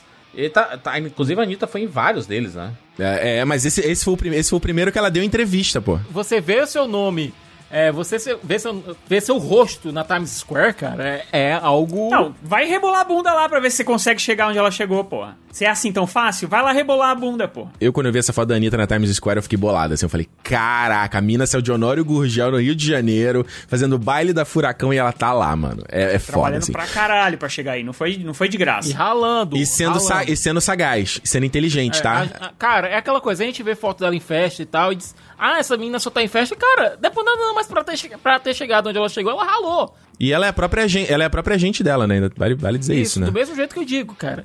Por mais que eu esculhambe, esculache, zoe com, com a galera que faz um tipo de comédia que eu não gosto, e vou citar pela quinta vez aqui nesse programa esse cara, mas Rob Schneider, coitado. Kevin Nem James. filme ele faz mais, caralho. Tá pegando no pé de uma coisa que nem filme ele faz. Mas enfim, cara, é porque é o meu go-to pra esculachar. Ele faz o filme do Adam Sandler, pô. Ele tá sempre lá. E posso mais falar do Adam Sandler, sabe? Eu não posso mais falar do Adam Sandler. Por causa do Uncut Gems, né? Sabe? Não dá. Então tem que ser o Rob Schneider mesmo. Sabe, cara? Mesmo ele sendo um imbecil, anti-vaxxer, etc, etc, etc, existiu esforço nos filmes dele. Pode ter sido o mínimo esforço. O Rob Schneider é, é, é anti-vax? Não acredito. É. Sério? Meu Deus do céu, cara. Meu Deus do céu. Essa pandemia, ela sacudiu assim e revelou quem é quem, né? Tá aí, a galera. Mas é bom, né? É bom, é bom pra gente dar uma selecionada também. Não, não que Na o verdade, Rob já faz Schneider tempo que ele é anti-vax. Não, o. Robert, o Ro- o Robert Schneider não, mas, por exemplo, o Eric Clapton. Cara, Eric Clapton é um cara que eu amo, adorava e agora eu já não consigo, eu não consigo. Toca a música dele, eu já passo na hora, troco de rádio, sabe, sei lá Deus. entendeu? Cara, não é por nada, mas o Clapton, ele já era escroto há muito tempo. A pandemia só Não, mas fez- ele, puta, isso daí é tipo, é demais, né? Então. O próprio Chris Pratt aí, rapaz. Chris Pratt. O Chris Pratt. Chris Pratt é foda. Mas voltando a falar do filme, tipo, é fácil criticar, criticar a Marvel. Você, se você for no YouTube, você encontra uma. Se, mesmo se você procurar no YouTube em inglês, você encontra uma cacetada de vídeo que é o problema com os filmes da Marvel. É, os filmes da Marvel são feios. A trilha sonora da Marvel não é marcante. É, e você sempre encontra alguém pra analisar. Porque o que tá sendo popular é, é- faz sucesso. Eu não tô- eu não- a gente não tá querendo dizer que não é legítimo as pessoas que estão criticando Eternos, tá? É só que. Só coloca esse fator em consideração, né? Não, e tem outra coisa, Ricardo, teve, uma, teve uma galera, é, o pessoal do Warp Zone, que faz uns vídeos aí, né, faz uns vídeos nos Estados Unidos, de comédia e tal, que eles zoaram com o fato de que o cara tá querendo lançar o filme dele e tal, né, tá dando lá as entrevistas, aí vem o repórter querendo fazer uma matéria clickbait. Aí, o que, que você acha dos filmes da Marvel, hein? Total! Total, e tem isso, né? Sabe? Tipo, o cara tá na dele, fazendo as entrevistas dele. e Total. E tem, e tem isso, o, o, o Scorsese. É isso aí. Não sei como não perguntaram pro Wagner Moura ainda. É. Bicho, você teve lá, você teve. Você teve Caraca, perderam a oportunidade, hein, brother? Putz, Guilherme deu entrevista pra todo mundo. Podia perguntar, cara. E, E a Marvel? Não é por nada não, mas eu acho que tem outras prioridades pra, pra puxar ele Não, Demorou mas Siqueira, o título seria maravilhoso. Wagner Moto, o Capitão Nascimento fala sobre filmes da Marvel. Cara, eu acho que o fim da linha foi quando você teve aquele ator, o Steven Dorff, sabe, que fez o, o terceira temporada do True Detective. Um atorzinho mequetrefe, esculachando os filmes da Marvel, falando esse, eu tenho vergonha da Scarlett Ele Johansson fez tá um nesse filme da Marvel, ele fez Blade, cara. Pois, bicho, cala a boca, brother. Você quer, você quer, é, parece, você quer aparecer? Pendura a melancia no pescoço, é isso? Ricardo, por coincidência, ele tinha um filme sendo lançado naquela semana junto de Viúva Negra. Por coincidência, sabe? É, foi por isso, ele tava, tava putinho. muito da imprensa, principalmente a imprensa eletrônica e tal, pode incluir a gente e tal. A gente. é, é, existem muitas oportunidades por causa dos filmes da Marvel. Não tem por que você. Sobrevive pela Marvel, cara. É, não tem- Os trailers quando sai, a quantidade de conteúdo que a gente produz e tudo. Eu acho e- que não tem por que Eu você. não duvido boicotar. nada que quan- quando a Chloe Zhao ela assinou o contrato lá pra fazer Eternos, deve ter vindo também um, um bônusinho pra ela. Olha, tá aqui pra você fazer três filmes com a gente pela, pela Searchlight. Sim. Tá aqui, vai. Eu acho que o problema, eu acho que o negócio do Eternos, que a gente obviamente vai falar mais na semana que vem, é que as pessoas, como tinha a Chloe Zhao e, e como começaram a falar que o filme era muito diferente e tal, não sei o quê,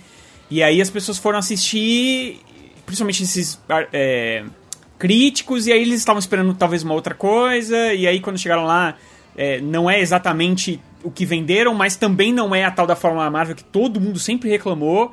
É, é uma coisa muito diferente, é um filme muito diferente, e aí, quando a coisa é muito diferente, normalmente as pessoas não curtem tanto assim. Eu só acho estranho que, assim, é, as pessoas ten- tenham dado é, reviews tão baixos, porque, cara, é muito longe de ser um filme ruim, sabe? De ser um filme horroroso, pra você é, é, deixar o filme com 44%, não sei quanto tá agora, mas tava 44%, sabe? Mas vamos lá, mais uma vez. Esse 44 pode ser crítico, ah, né? Que a pessoa, cara, 44 então, tô- é nota 4. Não, poderia ser nota 5. E a galera outra deu nota 6, nota 7. Tipo, no fim, todas as críticas, elas podem estar meio parecidas, entendeu? Entre 7, 6, 5. Mas aí no Rotten tá lá, 44. Caralho, meu irmão, geral detonando. Não, é percepção, mano. O Ricardo, ele tá. Ele, ele citou aqui fora do, do ar um exemplo, sabe? De um filme que eu acho que apanhou muito por conta dessa indústria do, do hype. Ricardo, qual era o filme? Era o. O último duelo do, do, do Ridley Scott, né? Que vai estrear ainda no. Já estreou no Brasil? Vai estrear ainda. Já né? estreou. Cara, passou aqui por duas semanas. Então, o filme, o filme foi um flop gigantesco, né? Aqui fora também, e eu achei um filme excelente. Pra mim tá um dos melhores do ano aí, cara. O Ridley Scott, na idade que ele tá, ele lançar um filme tão pungente como foi o último duelo. São poucos diretores que fazem o que o Ridley Scott faz. Bicho, ele tá lançando dois filmes esse ano de quase três horas de duração. um cara de quase de mais de 80 anos. Chupa essa aí pra você, pra gente aqui que tá nos 30 aí cheio de preguiça, de. Ai, não sei. O cara dá um esculacho. Mas enfim, é, eu tava. Todo mundo, né? Eu, eu tava. eu- todo mundo tentando entender o que, que aconteceu. Gente, você tem um filme do Ridley Scott com o, o Jason Bourne, com Kylo Ren e com o Batman. E o filme flopa. Como assim, sabe? E aí, tava se vendo porque gerou uma parte da mídia, né, da indústria que começou a detonar o filme antes dele ser lançado, sem ter visto o filme, sem saber o que que era. Por quê? O filme, ele conta a história lá da... Eu não vou lembrar o nome da personagem, que ela acusa um dos caras lá de ter sido estuprada, e o filme se passa em, em- em três pontos de vista diferentes. E o Ben Affleck e o Matt Damon escrevem eles co-escrevem o roteiro. Então, assim, ficou. Botou uma luz no- nesse projeto. Porque, caraca, a primeira colaboração deles desde lá do Gênio Indomável, meu Deus do céu. Só que. E aí todo mundo começou a atacar, falando: ah, os caras vão fazer um filme feminista e contrata dois homens. E principalmente o Ben Affleck, que alguns anos atrás, ele tomou uma, uma dura aí quando na época do Me Too, que ele tava. Ele foi. Ele mostrou apoio, né, em relação ao Me Too. E aí cavucaram um vídeo dele, na, dele, numa entrevista que ele deu pra MTV. Ele tava meio bêbado. Aí ele fica brincando com a repórter e tal. Aí falando, ah, meu irmão, aí, ó, tu é. escro-" É aquela coisa que a gente sabe, né? Aquele shaming de coisa que já passou, né? Aí ele saiu fora. Então, aí todo mundo pegou esse fator e começou a detonar o filme, falar que o filme era uma merda por causa disso. Sendo que você tem uma mulher roteirista no filme também. O filme são três pontos de vista. Os ben, o Ben Affleck. Tem uma protagonista feminina que, aliás, rouba a cena fácil. Da Judy, a Judy Comer. E a mulher escreve o ponto de vista da mulher. O Matt Damon escreve o ponto de vista do personagem dele. O Ben Affleck escreve o ponto de vista do personagem do Kylo Ren. Então, do da Adam Driver, né? Então, assim, as pessoas. eh, Isso gerou esse ranço, né? Enquanto antes do filme ser lançado, com o trailer e tudo mais. Que aí você já começa a gerar essa, essa, essa rusga, né? Essa, essa, essa manchinha em relação Essa ao ani- projeto. Animosidade que fala, né? Exatamente. Do, do filme que nem saiu. Exatamente. E curiosamente o filme tá com 86% no rosto. Sim, né? e o- mas o próprio filme, ele. ele mas é, ele se vendeu muito mal também, né? Convenhamos. Eu acho que por causa disso, as- o, o- o estúdio mesmo, às vezes ele fala: bom, esse filme, se eu vender, se ele fizer muito sucesso, vai. Sei lá, vai me dar problema, uma coisa do gênero. E aí parece que eles param de vender o filme. Aí o filme sai de qualquer jeito, né? Para pra pensar numa situação, cara. Um filme desse, como o último duelo. Mano, a gente tá falando. Ai, todo mundo tá criticando essa coisa de filme de herói, da Marvel, né? E, e filme de boneco, e filme de ação, e remake, e bibibi, né? Tem o Halloween com remake, né? Acabou de sair na mesma época. Aí você tem um filme que é uma história original, que é feito com efeitos práticos. É, uma, é um cinema quase vintage, de certa forma, como ele faz ali, sabe? E a pessoa. Mano, o filme deu. Eu tô olhando aqui a bilheteria no Box Office Mojo: 23 milhões no mundo inteiro. Pra um filme desse calibre, brother. Um filme que custou mais de 100 milhões, cara. É, é, é- é um prejuízo lascado. Nos Estados Unidos, né, que é a bilheteria principal pra eles, eles fizeram nem 5 milhões. Só, no- só nos Estados Unidos. Então, assim, é um fiasco retumbante. É muito retumbante. Eles não, eles não conseguem vender muito bem. Mas deixa eu ci- citar aqui alguns exemplos de filmes até recentes que tiveram avaliações ruins, assim. O Rei do Show, do Hugh Jackman, tá ligado? Aquele musical. Muito ruim. É um filme que eu vi uma vez, gostei médio. Depois eu revi umas oito vezes, assim. Esse Sabe cantar a música aí, Jura?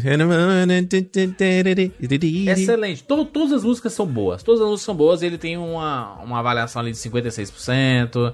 Tem aquele This Is Me, que é bem famosa, que deveria ter ganho o Oscar, que foi roubada ali. Esse filme é ruim, esse filme é ruim e ele ainda passa um panaço pra um cara puto escroto que era o Pete Barnum, né? Então ele teve esse problema É, tem- também, é, né? Por isso que eu nunca assisti. Eu nunca assisti esse filme, nem vou assistir, porque eu também não tenho a menor vontade, eu não gosto das músicas. O Rogério ficou traumatizado depois de ouvir 500 mil vezes. This Is Me lá na CCXP. Eu não vejo o cara, eu vejo o Hugh Jackman ali, aí eu. Pra mim é o Hugh Jackman um também. É, é. Mas vale ver, vale ver. É divertido, é uma sessão da tarde legal. Zac Efron, a Zendaya, assim, então eu acho bem legal o filme, eu, eu, eu gosto bastante, tem uma avaliação muito baixa. O Malévola, aquele filme da Angelina Jolie, também tem uma avaliação de 50%.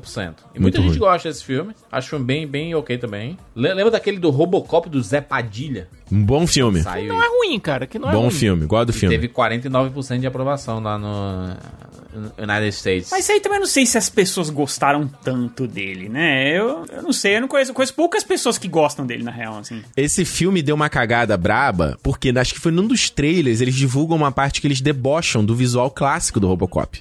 Que ele, ah não, vamos pra uma parada mais moderna, né, não sei o quê. E teve gente que era fã do Robocop clássico e ficou muito puto. Mas Falou é assim, "Ô, justamente o vilão que tá fazendo isso, cara. Ah, mas Quando- dane-se, dane-se. O cara tá vendo ali e fala, pô, tá esculachando meu filme clássico aí que eu E cresci no com essa final ele porcaria. termina com um visual bem próximo do clássico. Clássico. Mas, Siqueira, é o mesmo caso do, do, do Caça-Fantasmas de 2016. Tanto que você vê que eles estão mudando a, a narrativa completa nesse Caça-Fantasmas novo. No de 2016 era, né, o, o Caça-Fantasma anterior não existiu. Tipo, são só as minas agora. Essa é a nova parada. E agora, esse novo, o Mais Além, opa, não, peraí, tem sim. Olha aqui, o Bill Murray, né, o Dan Aykroyd existiram, não, é verdade. Por quê? Não dá pra confrontar. Você tem que trazer o cara pela nostalgia também, que foi o que JJ fez muito bem lá com o Despertar da Força. O que fizeram com Caça-Fantasmas, cara, foi uma coisa muito bizarra, porque eu lembro de um vídeo de um cara que eu gosto muito, que é o James Rolfe, sabe? O Angry Game Nerd. Que ele também tem um canal que ele fala sobre filmes antigos e tal. Até o Macaulay Culkin participou de alguns vídeos, inclusive. Ele fez um vídeo na época muito polêmico, na época, dizendo que ele não ia assistir o novo Caça-Fantasmas porque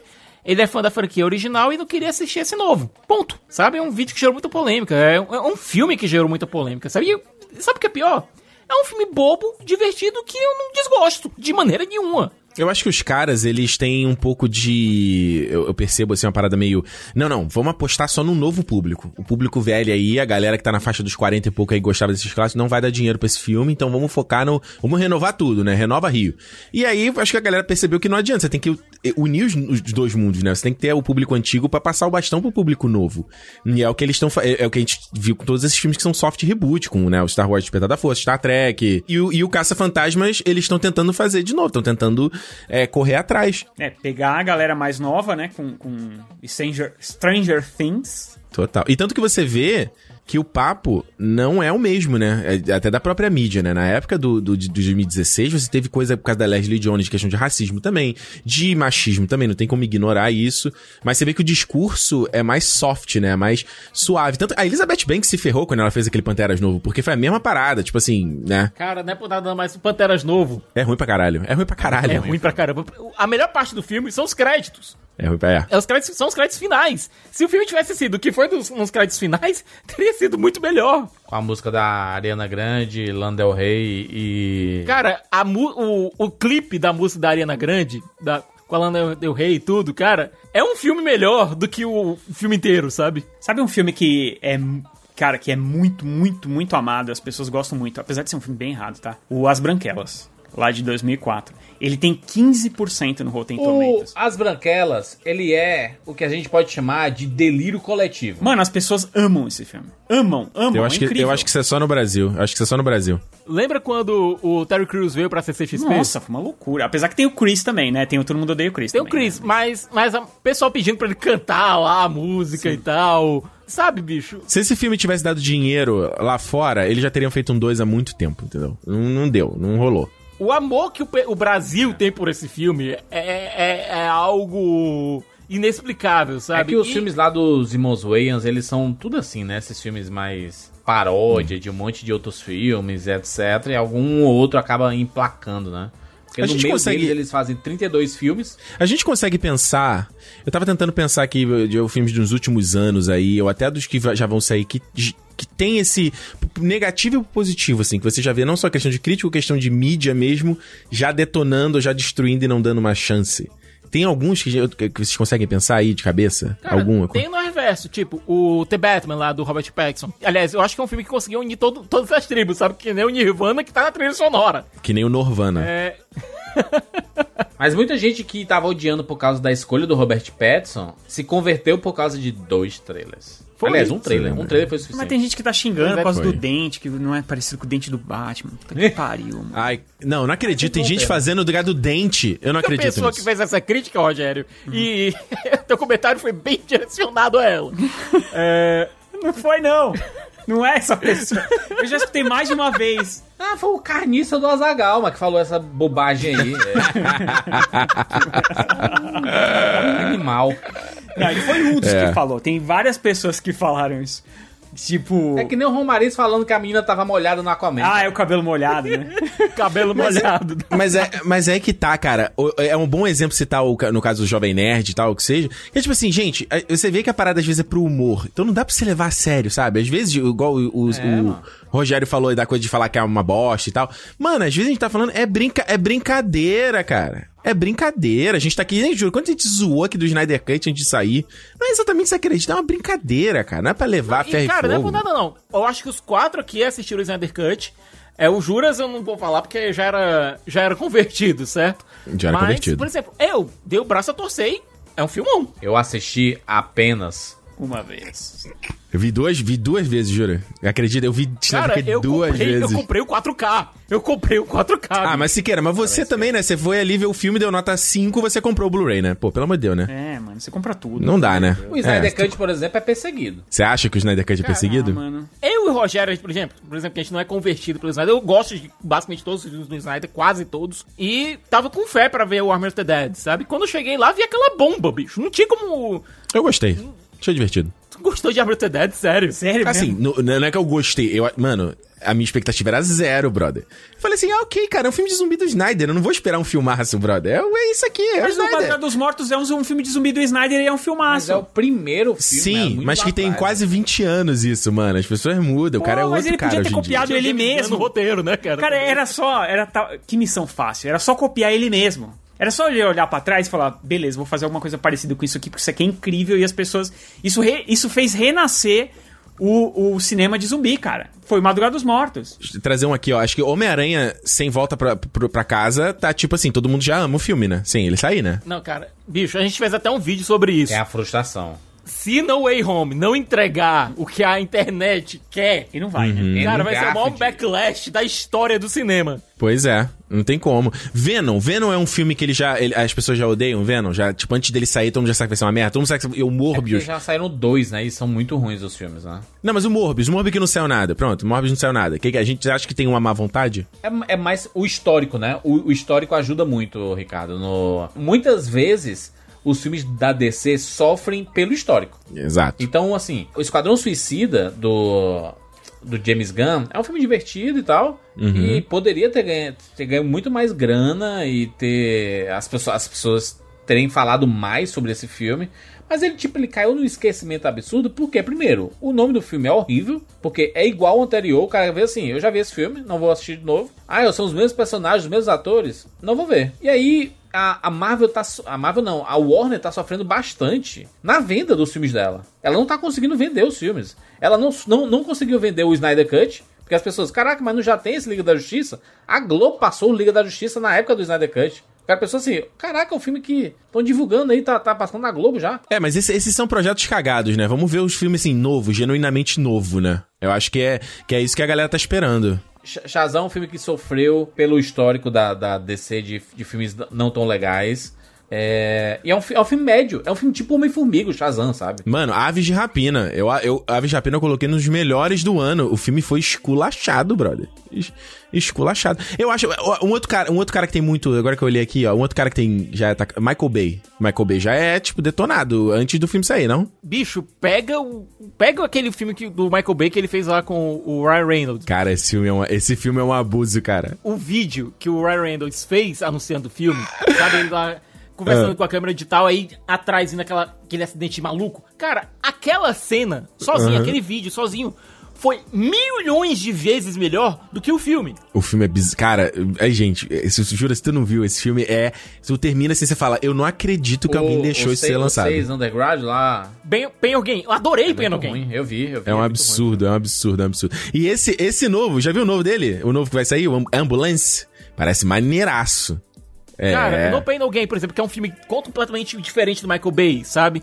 Que ele fez um filme menor, com um orçamento menor, sobre dois caras completamente idiotas, certo? E era um, é um filme muito bacana. Eu tô vendo aqui as, as avaliações pros filmes do Michael Bay. Só tem um filme que não é tomate estourado, que é o A Rocha. Todos os outros são. Desde o começo da aí nem é o filme melhor dele, hein? Pelo amor de Deus, hein? Cara, eu O adoro a Bad Rocha. Boys é 42%, Armagedon é 38%, Pearl Harbor é 24%, Bad Boys 2 é 24%, ah, o A Ilha é 40%, Transformers 1 é 58%. A galera odeia o Michael Bay. O, Mi- o Michael Bay ali que tentou fazer o Titanic dele e saiu completamente errado, certo? Saiu completamente errado. Todos os filmes do Michael Bay é de 50% pra baixo de, de avaliação. Então a crítica já odeia o Michael Bay desde o começo da carreira dele.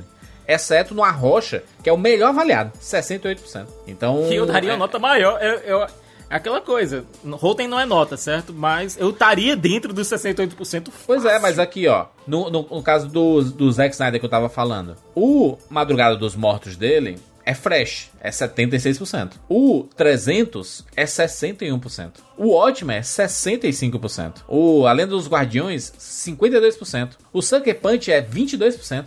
O Homem de Aço é, é 56%. O Batman vs Superman é 29%. O Liga da Justiça dele é o melhor avaliado da carreira do Zack Snyder, que é 71%. Pra tu ver. Tem umas perseguição com o diretor, não adianta, né? Tem, né? Tem, Tem, os críticos, tem, de vez em quando, eles pegam no. Tipo, já vê que é um O filme cara, do Michael quando Bay gosta do e já diretor, era. ele já, já acha babaca na entrevista, ele já, já vai de má vontade. Eu tenho um outro exemplo aqui que era bom, que é, que é bom também, que é, é- é- já é ódio com ator, que é tipo a Jennifer Law- Lawrence, né? Lembra? Quando já saiu um filme dela, já dava um, um bode, assim, tanto que ela teve que sair fora e descansar a É que imagem. ela apareceu É. demais, aí ela também deu no saco, Ah, né? cara, eu sempre, eu, eu sempre, eu sempre curti muito a Jennifer Lawrence, cara. Ela sempre me pareceu, sabe, gente boa. Mas ela se juntou lá com aquele diretor lá, David O. Russell? é, o David O. Russell, e aí, tipo, ele começou a fazer um filme atrás do outro, e os filmes começaram a, a perder a qualidade. É aquela coisa, Joy, por exemplo, é um, é um horror de filme. É um horror. Aquele Joy lá. É horroroso. Horroroso. É horroroso. Mas ó, a crítica ama o Nolan. Ama. É, o Nolan é. Pô, pode fazer qualquer é merda. idolatrado. Idolatrado pela crítica. Todo filme dele é, é 80, 90. já vai, alto, já vai sabe? sair já tá todo mundo feliz. É. é, Então, mas é que tá, não. por exemplo, eu, se, é que minhas críticas não entram no Rotten Tomatoes. Mas se entrasse, ia ter um 8,5 aí, porque eu dei 8,5 pro filme na época. Ah, mas seria, fre- seria tomate fresco ainda. 8,5 Então, tá porque, fresco. muito, porque eu fiquei impressionado. Então, é, é, sei lá. O The Dark Knight Rises é 87%, por exemplo. Esse é bom, esse eu gosto. Nossa senhora, Deus Ele me é- livre. Como Esse eu gosto. Pode? Amado. Como pode? Esse- Como pode? Esse eu gosto. Dark Knight Rises é um baita filme. É um baita filme. Baita filme, baita filme, baita filme. O cara, o cara que gosta de Pacific Re-Up e Rising aí, pô. Mas deixa, eu- deixa eu defender a minha posição aqui do, do Rises. Porque é o seguinte, o Nolan, ele tenta, nos dois filmes dele, fazer o Batman mais pé no chão possível, né? Então ele, ele cria coisas ali que fazem com que você tenha que... é, que você, consegue, você consiga colocar o Batman no mundo real. Tanto que Gotham City é, é- é basicamente Chicago, né? Ele filma Chicago e é, e é Gotham City, e assim... É, o Batman ele até destoa daquilo tudo porque é, é um mundo muito real, muito pé no chão. E o terceiro filme, cara, ele desfaz tudo isso, mas numa cara de pau, assim, absurda, tá ligado? E aí eu acho que dentro, na coerência dos filmes dele, não funciona. Se, fosse se fossem filmes, os três filmes, filmes que fizessem muita alusão a quadrinho, que, que, que, que tivessem essa coisa que não é pé no chão, não é realista tal, eu acho que ele faria sentido. Mas dentro de toda aquela. De tudo que ele já tinha criado, esse filme é uma abominação, cara. Na minha opinião, horroroso. Chupa mesmo 87%. Mudando de pau pra, mudando de pau pra cavaco, tem um filme aqui que foi, eh, foi marcado também por essa ser destruído antes de ter sido lançado, que é o Solo, né? A Star Wars Story, filme solo do Han Solo. Esse também vou te falar um negócio. Esse o filme não tinha nem saído, a galera já tava destruindo ele. Já tava online, matéria, é. Cara, no caso do solo, houve, houve toda aquela polêmica, né, por conta da produção do filme, terem de- de- demitido os diretores. É, teve toda aquela confusão por trás das câmeras, né? Então, o pessoal já tava achando que o filme não ia dar bom. É, confusão, confusão por trás das câmeras é uma coisa que crítico também adora pegar pra colocar no, no texto dele, né? Vamos falar, vamos falar a, a bem da verdade aqui, né? Se a gente sabe de história, de veículos que são pagos pra escrever bem sobre políticos ou sobre governos, não sei o quê, tu acha que não rola isso com entretenimento, brother? Tu acha que não, não você tem de forma indireta, você tem de forma, você tem de forma indireta, que é o cara, esse, isso é conhecida a história, o cara chama lá pra visitar o set, coloca num hotel maravilhoso, uma puta experiência, né? Pra já botar uma boa perspectiva. Ah, o que a gente tem aqui é puxa-saco. Puxa-saco no Brasil a gente tem vários. Duvido que não tenha forma direta também de pagamento. Duvido. Lembra de Os Queridinhos da América? Aquele filme com o Billy, o Billy Crystal, o John Cusack e a, a Julia Roberts. No filme, o Billy Crystal é o chefe de marketing de um estúdio, né? E o estúdio tá pra lançar um filme, um filme que eles apostaram milhões de dinheiro lá. E o diretor simplesmente se- sequestrou o filme. E o, o chefe do estúdio não pôde ver o filme antes de fazer é, a Junket. E o cara diz: olha, vamos fazer o seguinte: vamos colocar a imprensa num hotel 5 estrelas, isolado, tipo o chama tipo o iluminado, lá no, meio do nada, pra imprensa não poder sair. Vamos dar é, prendedores de gravata caros. diamante lá pros caras, é, dar colares, brincos lá pra, pras jornalistas mulheres, sabe? Organizar tudo, todas as atividades, é, massagem, é, spa, orgia, o, o diabo que o vai, certo? Pra, pra galera, pra imprensa esquecer que não vai ver o filme que tinha que fazer a crítica. Ah, mas, mas a gente viu isso de favorecimento do Globo de Ouro, de premiações. Sim, isso viu gente- é isso a gente vê acontecer. Mas, mas olha só, eu posso falar, acho que com uma certa propriedade, pelo menos da, do Rapadura, porque eu trabalho com o comercial do Rapadura também. Então, é, quando a gente recebe, às vezes, proposta pra fazer um podcast de, é, de algum filme e tal, e aí é, é sobre o filme em si, a gente, a gente não faz. Nunca fizemos. Porque, por que, que a gente não faz? A gente pede pra fazer alguma coisa que seja relativa ao filme. Então, por exemplo, você vai fazer. Vamos supor que a galera do, da Universal chegasse pra gente e falasse: olha, vamos fazer é, Velozes e Furiosos. Aí eu ia falar: olha, então, não vamos fazer sobre Velozes e Furiosos, mas vamos fazer sobre filmes de carro? E aí a gente faria sobre filmes de carro. Por quê? Porque a gente não. Se a gente falasse do Velozes e Furiosos e a gente não gostasse, a gente ia ter que chegar aqui e falar: não gostamos. Porque não tem. Gente, sério, sem brincadeira, não tem ninguém da Disney aqui do lado sabe, é, olhando pra gente pra ver se a gente fala bem ou mal da Marvel. Não tem. O Duna, por exemplo. Não é um filme merda, tá? Mas o Duna é um filme que a gente foi contratado pra falar. Mas não pra falar do filme. A gente foi contratado pra falar Do livro e do do livro e do fi- Exatamente, entendeu? E aí a gente, obviamente que a gente falou do filme também. Então, assim, isso dá pra fazer. E a gente pôde colocar nossa opinião. Eu dei nota 5 pro bagulho. Agora, se fosse a Warner contratando a gente pra falar de Duna, a gente já teria. um- Mesmo que eles falassem, olha, pode falar à vontade, queira ou não, a gente ia ter um, um receio de fazer. Então. Mano, a- ele- eles não fazem. Eles não. Eu, pela experiência que eu tenho, tá? Obviamente que eu tô no, com a lupa no rapadura. Nunca surgiu um e-mail ou uma conversa de. é, a gente fecha essa ação se vocês falarem bem desse filme. Nu- nunca existiu uma compra, uma tentativa de compra, pelo menos. Isso pegaria muito mal pro estúdio. Eu, por exemplo, eu sou conhecido por, por ter um pavio curto com essas coisas, entendeu? Inclusive. Então, com estúdio, com coisas erradas. Então, eu, eu, eu seria bem poucão ne- ne- nesse rolê. Então, cara, nunca aconteceu, não conheço. Eu conheço o quê? Puxa-sacos. Puxa-sacos pra conseguir coisas, pra conseguir entrevistas, pra conseguir é, mimos e pipipi, popopó. Mas ser pago pra falar bem é a realidade que eu conheço com a lupa em cima do rapadura e dos veículos que eu tenho proximidade, eu também não vejo realmente nada disso. É, eu também.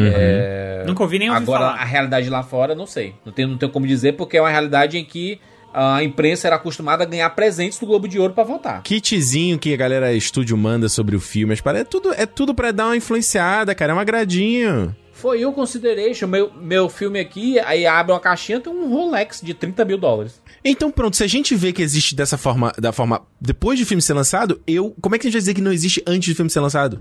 Sabe? É Aí, difícil aí demais co- confiar na crítica, né? É muito difícil confiar na crítica, nas opiniões. Por isso que você acredita em quê? Nas pessoas. Quando você acompanha a rede social, quando você é, acompanha vídeo no YouTube, acompanha nos outros lugares, você sabe assim, cara, esse cara aqui não é vendido não, brother. o meu propósito aqui nesse pod desse rapadura é enfatizar algo que a gente faz no YouTube aí, na, inter- na rede social, cara. A, gente, a galera não valoriza a, a, a- o, a- o olho, a, verdade que a gente coloca ali no vídeo, entendeu? As coisas que a gente fala, a galera não valoriza. Esse é o meu objetivo aqui, é vender, é promover a gente, entendeu? Então, em vez de ficar lambendo o saco aí de, ah, ah essa fonte que é o site, aqui, isso aqui. Você nem sabe a pessoa que escreveu aquele texto, meu amigo. Você nem sabe. Aqui você vai ver o nosso vídeo, você sabe quem é, sabe quem é o Rogério, sabe quem é o Jurandir. Tá eu não boto fé não na opinião de vocês. Você, tu e o Rogério, quando opinam sobre um filme, eu falo assim, rapaz, não gostaram? Provavelmente eu vou gostar. Mas, eu, mas ainda bem. Que mentira. Você não é meu público, Jurandir, você não é meu público. Então tanto faz, Que assim, mentira. entendeu? Cara, a minha opinião quando o Juras bate muito, sabia? Sim. filmes. A gente assiste e bate bastante. Só que nota, é que nota é muito relativo. Mas as nossas opiniões sobre o filme batem muito. dos Mas eu filmes. acho que essa coisa de você falar, eu acho que essa coisa que o Jurandir tá falando como algo negativo, tipo, ah, eu já sei se a pessoa vai gostar ou não, não, não gostar. Eu acho, na verdade, positivo, que você mostra que há uma coerência no discurso da pessoa, entendeu? Você já consegue entender um pouco como é que é a percepção dela do mundo. Logo, não é pra você. Ah, o que o Ricardo falou é verdade. Não, você usa o que eu falei, aí depois você junta com o que o Rogério falou, aí depois você junta com o que o Siqueira falou, aí você vê e você faz a sua opinião. É assim que funciona. Eu é acho assim que é tem isso. que ser. Eu acho que você tem que fazer isso e assistir o filme mesmo assim. Ó, o Rogério, É. minha opinião bate. Mas vai lá assistir, porque pode ser que hoje não bata. Acontece. Pois é. Assiste o trailer, vê, será que eu tô afim de ver esse filme? E na, nossa, tá todo mundo detonando aqui, dois ovos, não sei o que. Você gostou do trailer? Achou maneiro? Vai ver a porra do filme, cara. O dinheiro é teu, meu irmão. Cara- Ninguém manda no teu dinheiro. Tipo, Maligno, cara. Eu assisti, adorei o filme, certo? Me diverti pra caramba assistindo Maligno. Rogério, odiou. Rogério assistiu Suspiria, o Suspiria clássico do Argento. Odiou o filme. É um dos meus favoritos. Cara, acontece. Existem discordâncias. E isso é arte, cara. Isso é você ficar assistir uma obra subjetiva, porque arte é subjetiva. Arte é subjetiva. É, mas faz parte, mas faz parte a discordância, faz parte é, opiniões diversas, e acho que a, a dica maior é você é, escolher pessoas, ao invés de veículos, escolhe, escolhe pessoas pra seguir, acompanha as análises dessas pessoas. É, se for um veículo que você confie, que você gosta, por exemplo, no caso do cinema com rapadura, se você gosta. Cara, quando a gente tem crítica em texto, são pessoas diversas escrevendo. Então não tem nem como você é, concentrar uma opinião de, de saber qual é o perfil específico daquela pessoa que está escrevendo. E não é a opinião. é, é, é, quando tem uma crítica, tipo assim, tem quatro pessoas, aí o, o Rogério fala mal do Duna, o Cinema com Rapadura no podcast falou mal de Duna. E caraca, mas os outros elogiando e, tipo, você generala- ge- generaliza tudo, né? Mas eu, eu acho que no fim, mesmo com notas boas ou notas ruins, acho que vale a pena assistida quando são filmes eventos, saca? Porque você. Achei que você ia falar assim, conseguir- com nota boa, com nota ruim, é, assistir é só o começo. Cinema com rapadura.com.br É, mas eu, mas eu acho que, são, que, que, vale a pena assistir, mesmo quando um filme é muito hypado e etc, ele tá com nota baixa, acho que vale a assistida pra você formar sua, sua própria opinião e você poder discutir. Porque o que tem de crítico sem ter visto o filme aí na internet é tipo assim: como assim você tá dando nota baixa? O cara nem viu. Nem viu, nem viu. É, todo mundo que me xingou aí no Twitter por causa do Eternos, nem assistiu. Porque foi antes da estreia. Foi. Então, assim, calma, gente, né? Ca- calma, torcida. Calma, torcida. calma. Fechamos mais um Rapadura Cast. Muito obrigado, Ricardo Rente, pela participação. Mais uma vez. Sempre. Na internet, no Cinemou. Bom, chamou aí pra uma pauta maneira, né? Chamar pra gravar bucha igual o Venom 2. Rogério manda, vamos gravar Venom 2. Eu falei, Rogério, você tá de sacanagem com a minha cara. Topo não, brother. Eu sempre aceito gravar, mas falei, topo não, cara. Esse não. Mas olha, no Morbius tu vai estar aqui, né, Ricardo? Ah, não. Ah, puta que pai. Aí, aí era ferrou.